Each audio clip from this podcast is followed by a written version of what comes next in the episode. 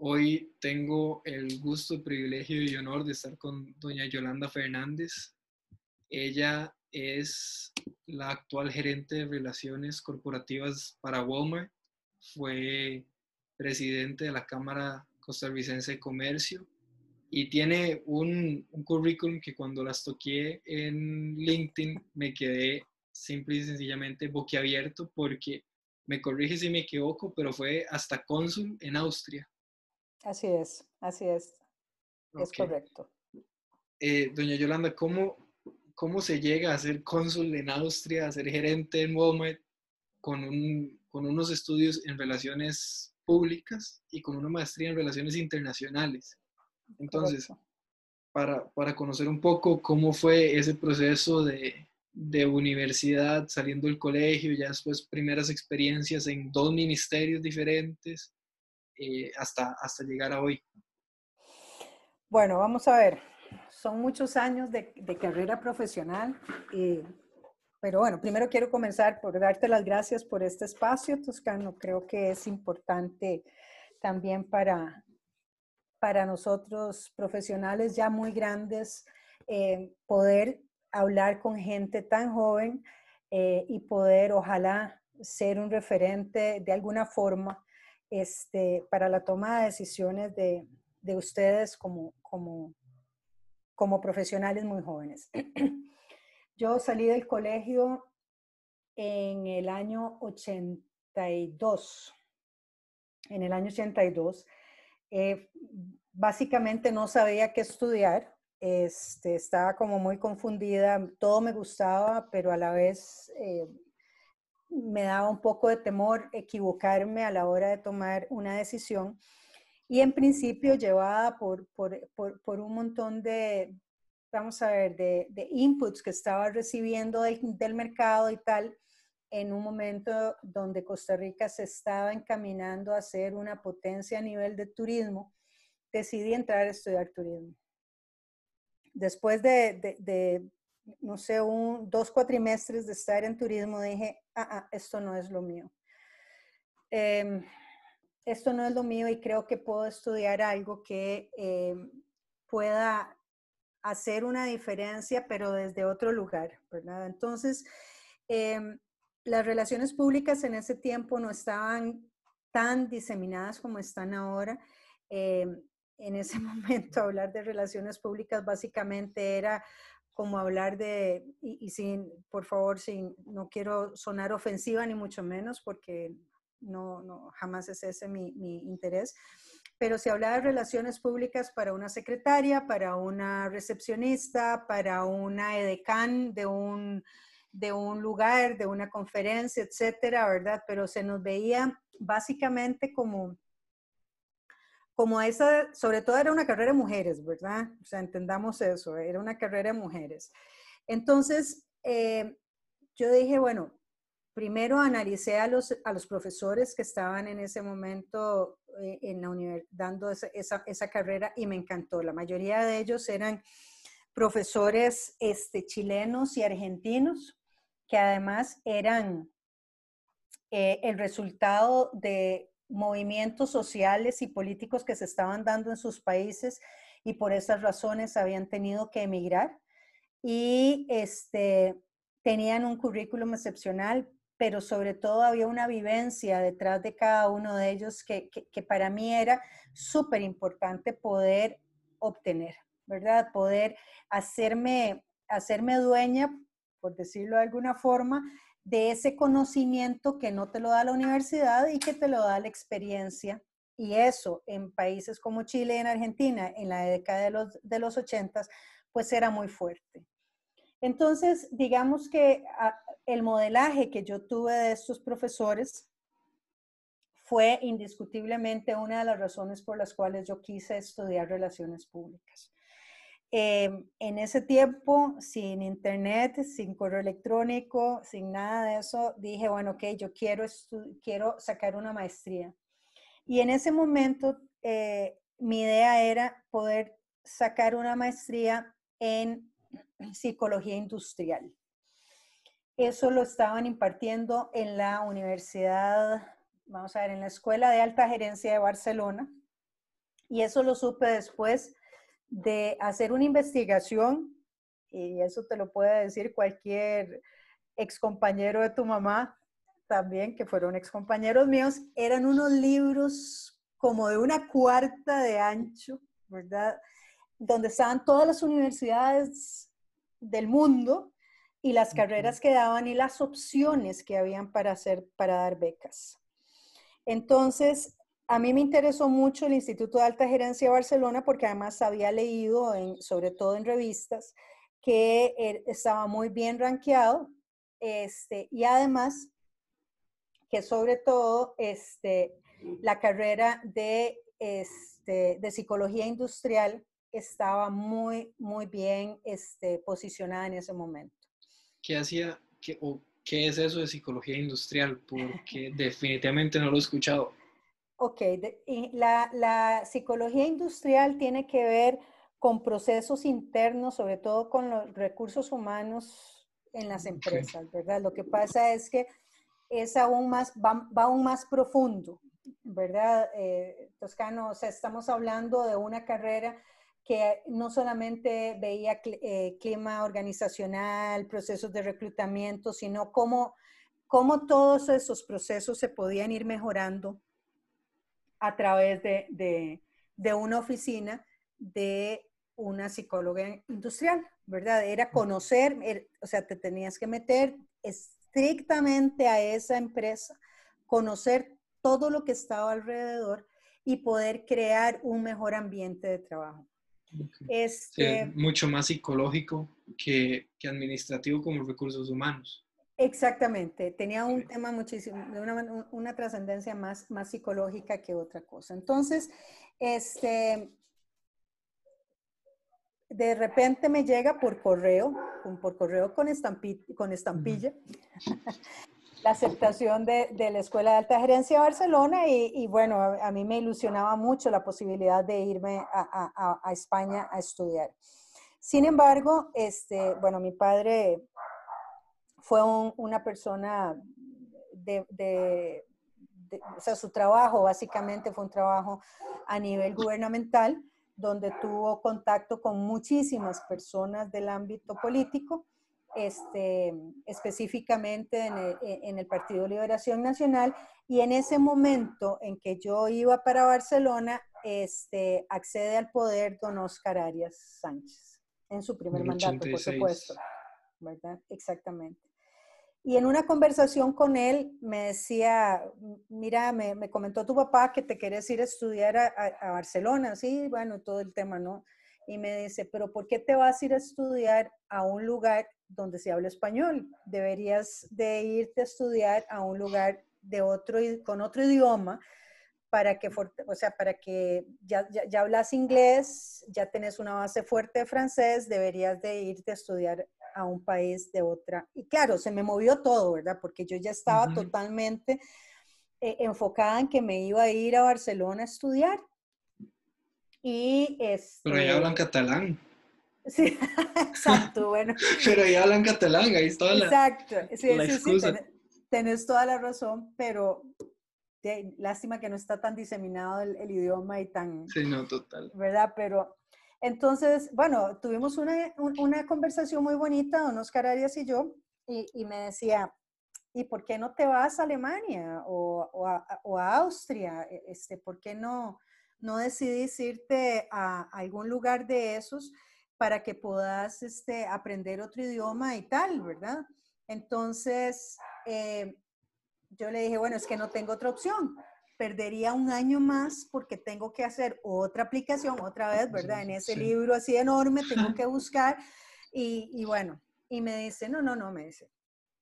La verdad es que yo necesito apoyo en algunos países eh, de, de, de, habla alemana. Este, ¿Y por qué no te vas para Austria?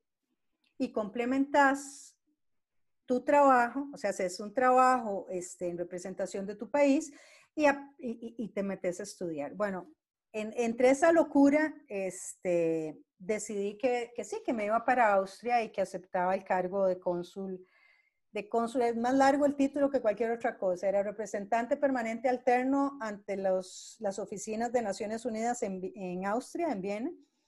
Era, eso era en la parte multilateral. En la parte bilateral estaba como consejera de la Embajada de, en Austria y además estaba en, también en la parte bilateral, pero la parte consular como cónsul general de Costa Rica en Austria. Para esto yo tenía 21 años, iba a cumplir 22 años.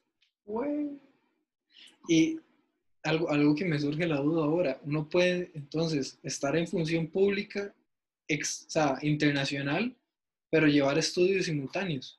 Sí, claro. Yo, yo, pensé que, yo pensé que había una exclusividad o dedicación. No, no, o sea, vos podés estudiar, lo que no podés es trabajar. O sea, la, la, ah, exclusividad es en términos laborales, este, laborales pero no, no de estudios, todo lo contrario. O sea, es que vamos a ver si la gente que hoy está en el servicio exterior no aprovecha las oportunidades para seguirse formando, realmente pierden su tiempo. ¿verdad? Porque sí hay mucho trabajo, dependiendo de la, embajada donde estés, hay mucho trajo, pero sí deberíamos, deberían de tener esa, ese fin en mente de poder seguir estudiando. Este, ¿Cuánto, ¿Cuánto tiempo estuvo en Austria? Mira, yo estuve cuatro años en Austria. lo que, entonces. Exactamente, toda la, toda la, la, administración Arias. Em, fue la experiencia más maravillosa porque ahí fue donde yo decidí que quería estudiar. ah, bueno, perdón, porque además tratando de complementar mi carrera, ¿verdad? Tratando de ver qué podía estudiar, este, yo buscaba psicología industrial y psicología industrial y psicología industrial y nadie conocía en Austria que era psicología industrial, ¿verdad? Em, Austria no era necesariamente el país más abierto de Europa en ese momento, no es lo que soy. Estamos precaída del muro también. Exactamente, estábamos precaída del muro y este, yo estuve ahí, estuve en Berlín para, contarte. Este, bueno, pues estuve ahí, fui a Berlín. Con y sin. Sí, sí, sí. Con y sin, sí. Sí, sí, o sea, toda la transición y además físicamente estuvo el día que se hizo la... caída del muro, ¿verdad? Sí, sí, sí, porque fue el 89. en el 89, en el 89. Entonces, este, de nadie conoce, primero nadie sabía que era relaciones públicas, o sea, no se conocía la carrera de relaciones públicas, y segundo, no existía la, la psicología industrial. Entonces, este, me encontré el programa de Relaciones Internacionales en la Webster University, que es una universidad de los Estados Unidos que tiene su sede en San Luis, Missouri. Y este, fue una experiencia absolutamente maravillosa. Tenía compañeros literalmente de todo el mundo, ¿verdad? Este, desde libaneses, este, tenía gente que venía de Kenia, gente de, bueno, de Europa, por supuesto, o sea, de Asia, África, de todas las latitudes del mundo.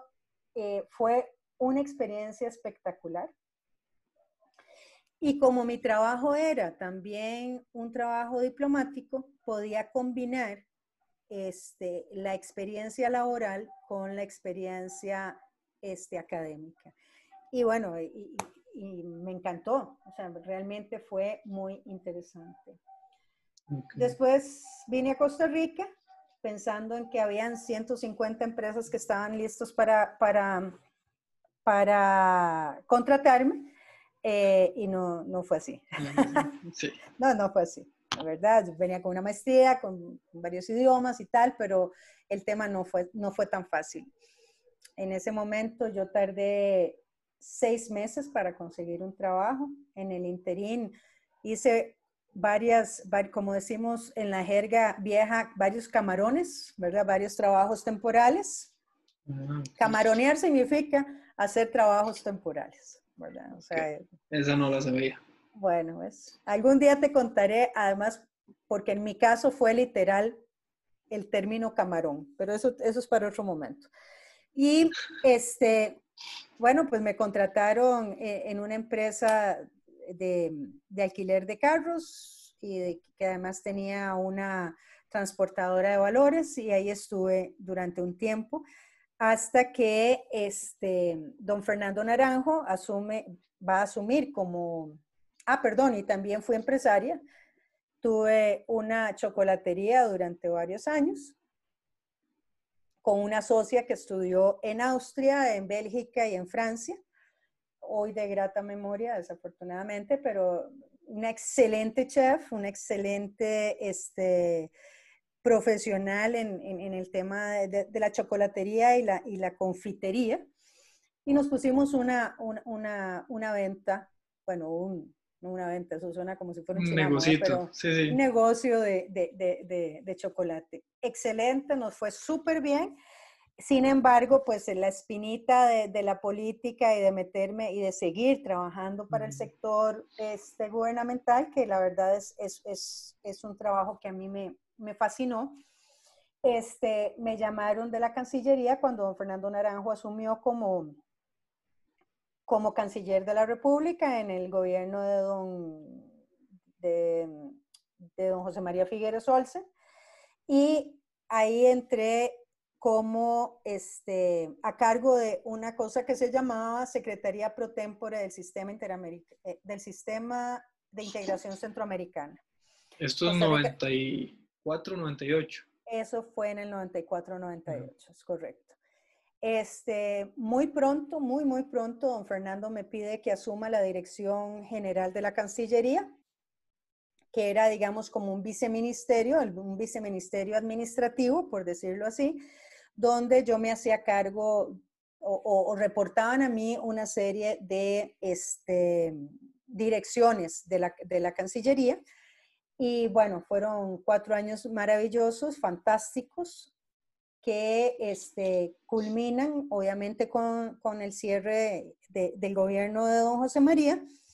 Y luego me llaman eh, de parte de INCAE Business School para que me incorpore con ellos, no como profesora, sino en, en, en la parte administrativa, apoyando al rector en una serie de proyectos entre ellos el proyecto, un proyecto de recaudación de fondos. Viajé a la Universidad de Indiana, ahí obtuve una certificación, se llama Certified Fundraising Management, este, de la Universidad de, Indiana, y pues me dediqué a recaudar fondos y a hacer cosas de tipo más social, si se puede decir, en el INCAE.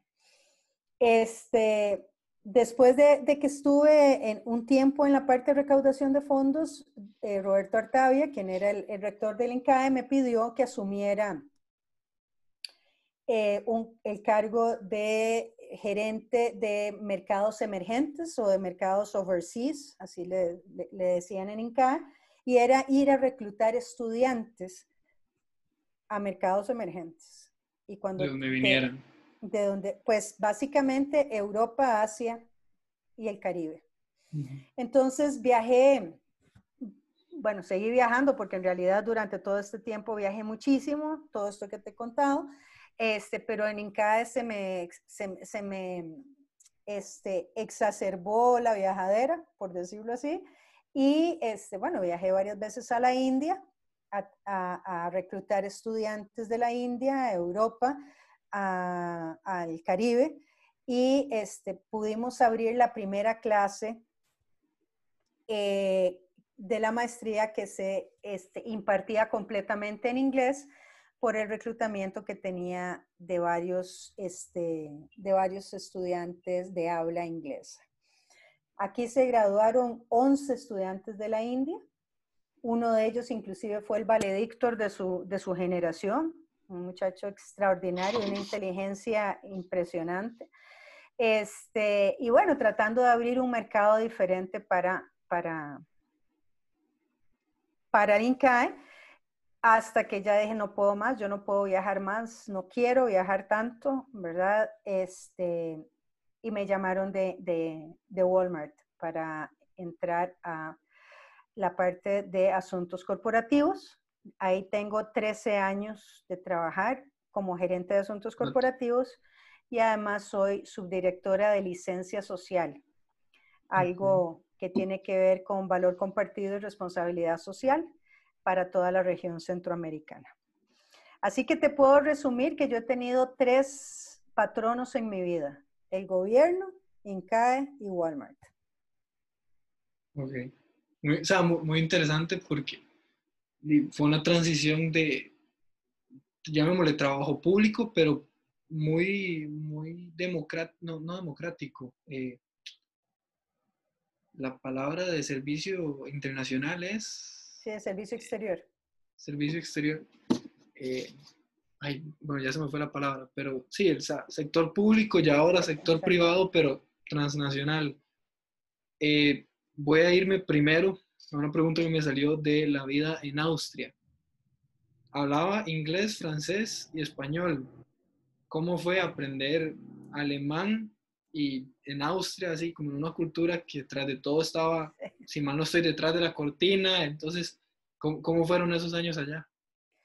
Bueno, Austria no estaba detrás de la cortina, estaba desde, de este otro lado. Lo que pasa es que tenía, tiene frontera con la antigua Checoslovaquia y, Hungría.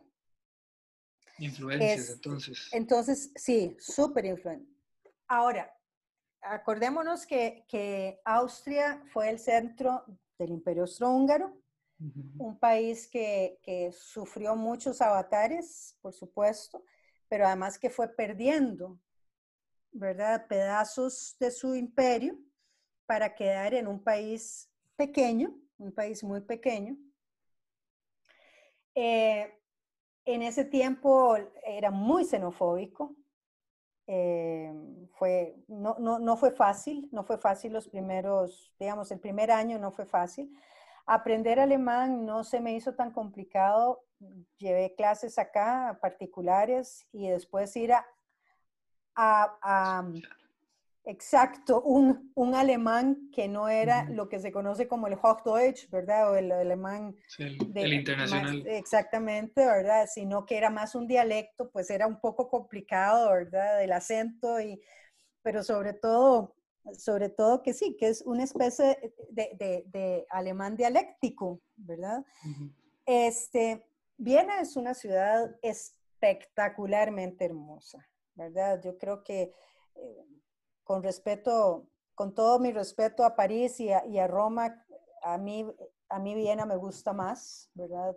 Conserva además muy concentrada toda su historia y además tiene una historia riquísima. No fue tan complicado porque ya habiendo tenido, digamos, las bases del, francés y del, y del inglés, pues un tercer idioma un cuarto idioma no, no es tan complicado. Ahí Sí, el, el, inglés es, llamémosle, el derivado del alemán. Exacto. Pues sí, es un...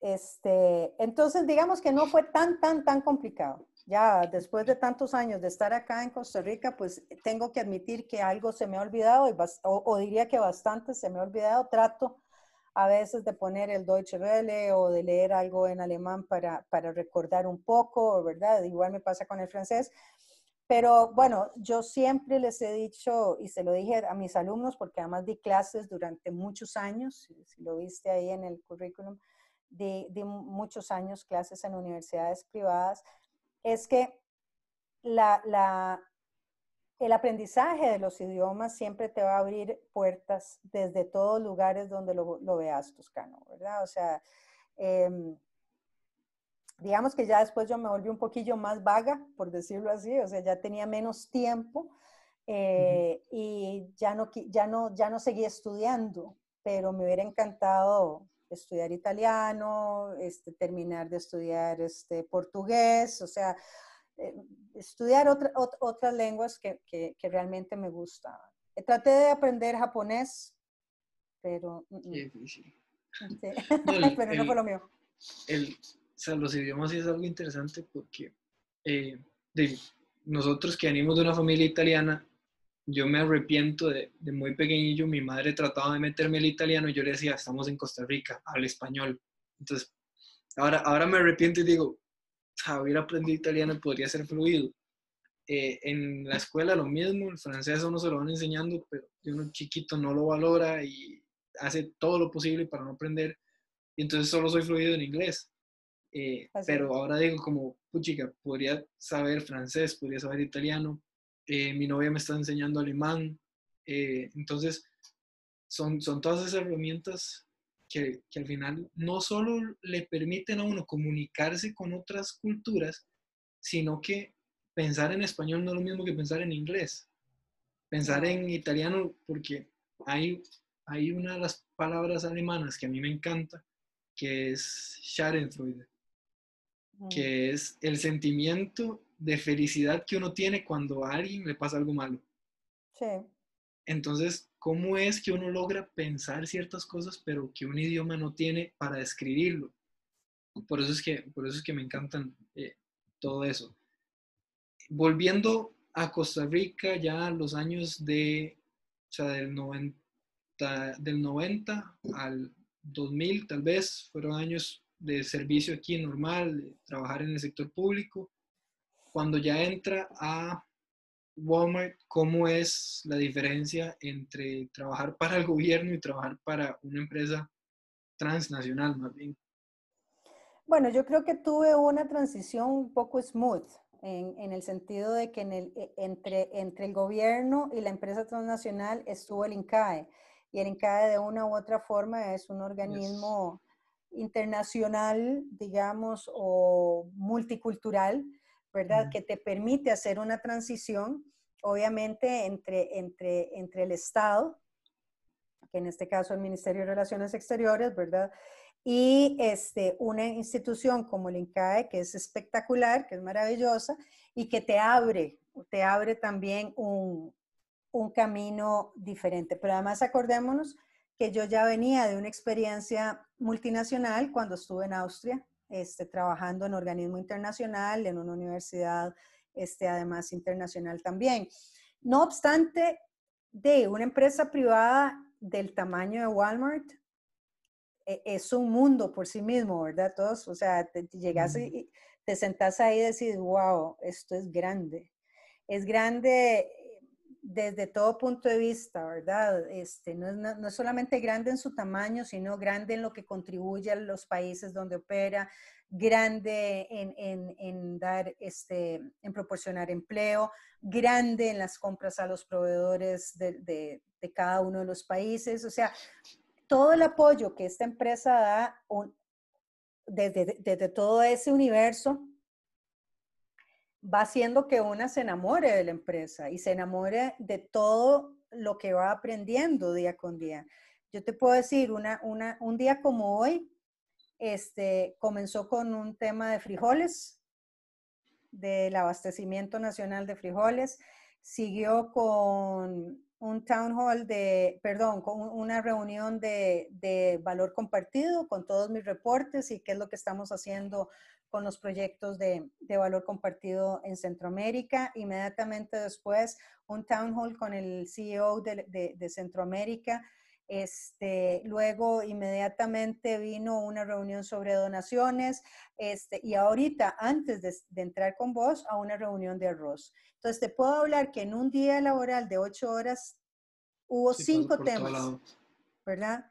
Y eso, hoy fue un día tranquilo. Un día tranquilo porque ahí de repente tenés que entrar en temas de, servicio al cliente, temas de, responder algún, alguna oportunidad que hayamos tenido en alguna tienda, o bien este, cómo le apoyamos más al productor, a la pyme, ¿verdad? O, o temas de mujer, o temas X, Y o Z. Walmart me dio la oportunidad también de llegar a ocupar la presidencia de la Cámara de, Industria y Comercio Costa Rica-México, que la presidí durante cuatro años. Luego hubo ahí un, traslape donde también estuve eh, presidiendo tanto la Cámara de Industrias y Comercio Mexicana como la Cámara este, de Comercio de Costa Rica, ¿verdad? Hasta que ya dejé SICOMEX y me dediqué cuatro años, o sea, el resto de los años a la Cámara de Comercio de Costa Rica. Entonces sí, había, momentos en que yo sentía que me estaba enloqueciendo, ¿verdad? Porque eran los temas del sector más los temas de Walmart, ¿verdad? Este, bueno, era, era muy grande. Era muy grande, pero pero yo tengo que decirlo, yo no puedo estar más que agradecida con Walmart de estas oportunidades porque te amplía el panorama de una forma increíble, ¿verdad? Este, yo llegué a ser la primera mujer electa presidenta de la Cámara de Comercio después de 105 años de haber sido fundada. Eh, bajo mi, mi presidencia se obtuvo la, por primera vez en la historia la paridad de género en la junta directiva. Cuando yo entré ahí, di solo señores. Ese, ese era un tema que quería, eh, llamémosle mencionar, cómo fue, porque me estoy, corríjame si me equivoco, pero me estoy posicionando tal vez 2002 a 2005 entrando a Walmart. Sí, bueno, yo entré, yo entré en el 98 a Walmart no, no, suave, espérate. Tengo 13 mm. años de trabajar en Walmart. 2007. 2007. 2007. Ya, ya, ya había empezado el movimiento tal vez de paridad de género, pero ¿cómo, o sea, ahora que me dices esto de la Cámara, cómo es el llegar a ocupar una posición de alto liderazgo, con alto poder de influencia, o sea, de esos que pueden golpear la mesa, y siendo mujer, porque lastimosamente todavía hay momentos en los que, inclusive haciendo estas entrevistas, eh, yo le decía a mis padres y a mi novia, le decía, tengo cuatro hombres en, en la mente, o que ya entrevisté, y me está costando encontrar mujeres con las que pueda hablar. No, o sea, no lo puedo creer. Ya después tuve que hacer una investigación completa y meterme a, a estoquear personas. Eh, pero digo, no puede ser que inclusive para querer hablar de experiencias y de conocimiento, mi cabeza está pensando solo en hombres. Entonces, ¿cómo fue esa entrar a, la cámara, entrar a Walmart, empezar a ganarse ese respeto, inclusive? ¿Cómo ha sido ese. Bueno, primero yo procedo de una familia donde mis padres siempre eh, me inculcaron primero el respeto a mí misma, y el respeto, el respeto a mi conocimiento, ¿verdad? Es decir, eh, papá y mamá siempre, siempre, lo que, lo que siempre nos dijeron a todos mis hermanos y a mí, yo soy la menor de seis hermanos, pero lo que siempre nos dijeron a nosotros es, nosotros no les vamos a dejar una herencia económica, lo que les vamos a dejar, o sea, vamos a ver, una, una, una em, una herencia em, cash, pero les vamos a dejar una herencia económica de alguna forma, proveyéndoles la educación, ¿verdad? Eh, al más alto nivel que nosotros podamos, ¿verdad? Yo provengo de una familia de clase media, una familia donde mi madre siempre hizo eh, el trabajo en la casa, ¿verdad? El trabajo más ingrato que tienen las mujeres, que es el trabajo no remunerado, pero el más caro de todos, ¿verdad? Que es cuido, crianza, este, limpieza, etcétera, etcétera, de un hogar, ¿verdad? Donde desafortunadamente, como te digo, es el trabajo no remunerado, pero el más costoso de todos porque de ahí depende muchas personas y, y muchas, muchos elementos. Un padre que, trabajó siempre, como te digo, en temas vinculados con la política nacional, ¿verdad? Donde él tenía siempre muy claro que sus hijas, porque somos además cuatro mujeres, dos hombres, que sus hijas tenían igualdad de, este, de oportunidades que los varones, ¿verdad? No como en esas familias de que los hombres heredan la, heredan la, tierra y las mujeres heredan no sé, ¿verdad? La casa, exacto. Entonces, digamos que yo ya desde siempre, y tu mamá que, que, me conoce desde hace muchos años sabe que siempre fui muy contestataria y sobre todo muy, muy vinculada a temas sociales y temas de, del respeto por el individuo. Entonces, este, cuando entré a Walmart, pues no fue complicado, Walmart es una empresa transnacional con una mentalidad muy abierta, ¿verdad? Pudieron haber optado por, por hombres en la posición en la que me contrataron, sin embargo me contrataron a mí. De hecho, mis homólogos en la región eh, somos tres mujeres y un hombre, en que, gente que, que, hace exactamente lo mismo que yo en, en temas de, de, asuntos corporativos. Este, digamos que hay, se trabaja en una buena paridad, no la que quisiéramos, por supuesto, porque todavía falta, todavía falta, uh -huh. y creo que, que, que, la, mayor, la mayor falta a la que yo me refiero está en nosotras las mujeres en dar ese paso y decir, yo soy parte del 50% de este mundo y me merezco estar ahí porque sí, o sea, ¿verdad? Porque, sí, sí. porque soy mujer, porque el hombre también puede, porque yo también puedo en igualdad de condiciones. Entonces, este, así que en Walmart no hubo, no hubo ese tema. En la Cámara de Comercio fue otra cosa, Tos, ¿verdad? Cuando yo llegué a la Cámara, como te repito, eran solo señores.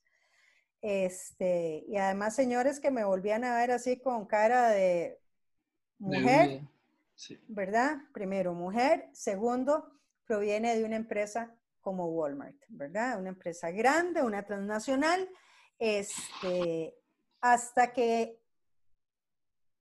en una conversación con un expresidente me dijo, usted tiene que ganarse el derecho de piso. Y yo decía, bueno, ¿y qué será eso de ganarse el derecho de piso, verdad? Y entonces me fui donde mi papá y le dije, papá, ¿qué significa ganarse el derecho de piso? Y me dice que tenés que bretear mucho, ¿verdad? Eso es, básicamente. Y vas a tener que trabajar más de lo que trabajan los hombres para demostrar que vos tenés un espacio por vos misma. Entonces eso me dio mucho coraje, ¿verdad? Me dio mucho coraje porque yo dije, bueno, ¿yo por qué tengo que trabajar más que un hombre para poder tener un, un espacio en la junta directiva o lo que fuera, ¿verdad? Pero dije, bueno, ok. Entonces empecé a trabajar en comisiones de la, de la Cámara de Comercio en los temas que eran relevantes para, para, para la empresa, para Walmart, hasta que le pedí a uno de los, de, de, los presidentes que se iba a reelegir que me incluyera en la junta directiva. Y entonces, la, la, elección es, llamémosla elección democrática, o sea, ¿es por voto o es sí, nada claro. más escogencia? No, no, no, es, es un voto democrático, hay una asamblea todos los años de todos los, de todos los asociados de la Cámara y son los asociados los que eligen voluntariamente a, las, a los y las miembros de la junta directiva. Entonces, este presidente me dio la oportunidad de entrar como directora. El, el rango de directora es algo así como una vocalía, por, decir, por decirlo de alguna forma. Y después me dieron un espacio en lo que se llama el consejo, el comité ejecutivo, que son los, el presidente, los vicepresidentes, tesoreros, subtesoreros, secretario, subsecretario y el fiscal. Entonces ahí me dieron, me dieron un espacio y después me dieron un espacio como vicepresidenta. Este, para, para llegar a ser presidenta de la Cámara de Comercio me tomó aproximadamente ocho años. ¿Verdad? La presidencia fue en el 2015, 16. Eh, en el, fue en el 2016. Fue en marzo del 2016 cuando me eligieron presidente de la Cámara de Comercio.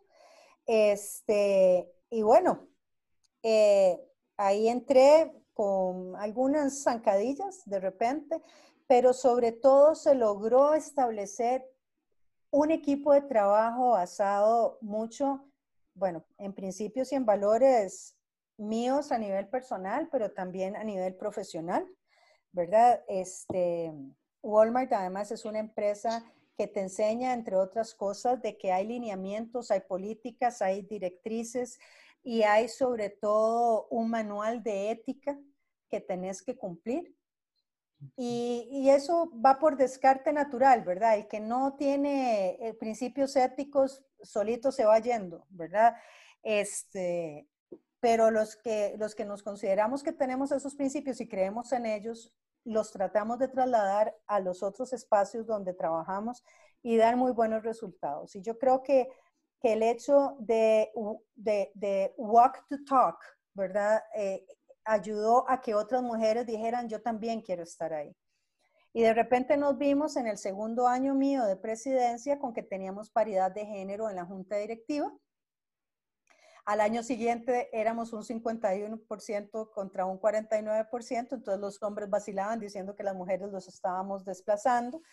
Y bueno, salí de la Cámara de Comercio con una, con una junta directiva paritaria y este año, que ya, nos, ya, ya no, no, estoy, no soy presidente de la Cámara de Comercio, continúa la paridad de género. O sea, ¿qué quiere decir? Que caló. Quedó, sí. ¿Verdad? Y que ojalá eso que siga quedando.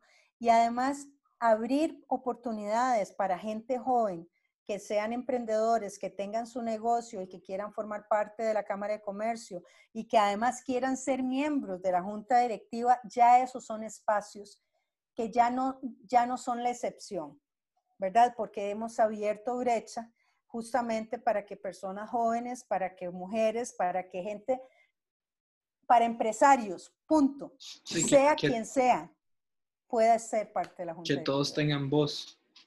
Exacto. Y voto, muy importante. También.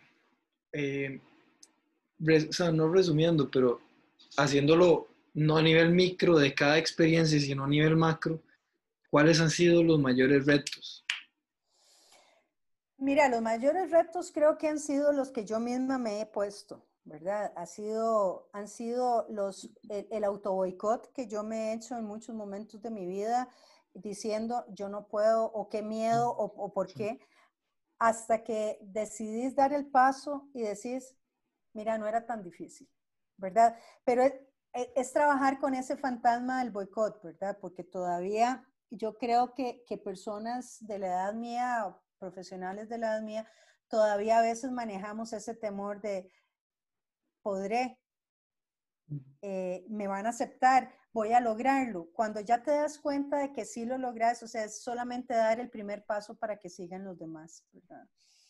Luego, creo que el otro reto que he tenido, o sí, el, mayor reto es a veces es luchar, a veces fue luchar contra, estas, contra estos obstáculos que son exógenos, ¿verdad?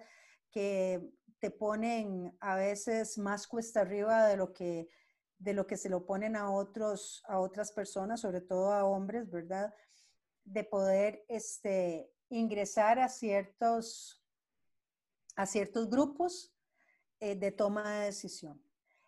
Luego, el otro reto fue aprender a escucharme y aprender a escuchar qué es lo que me dice mi corazón, qué es lo que me dice mi, mi, mi, mi yo, mi yo interno, ¿verdad?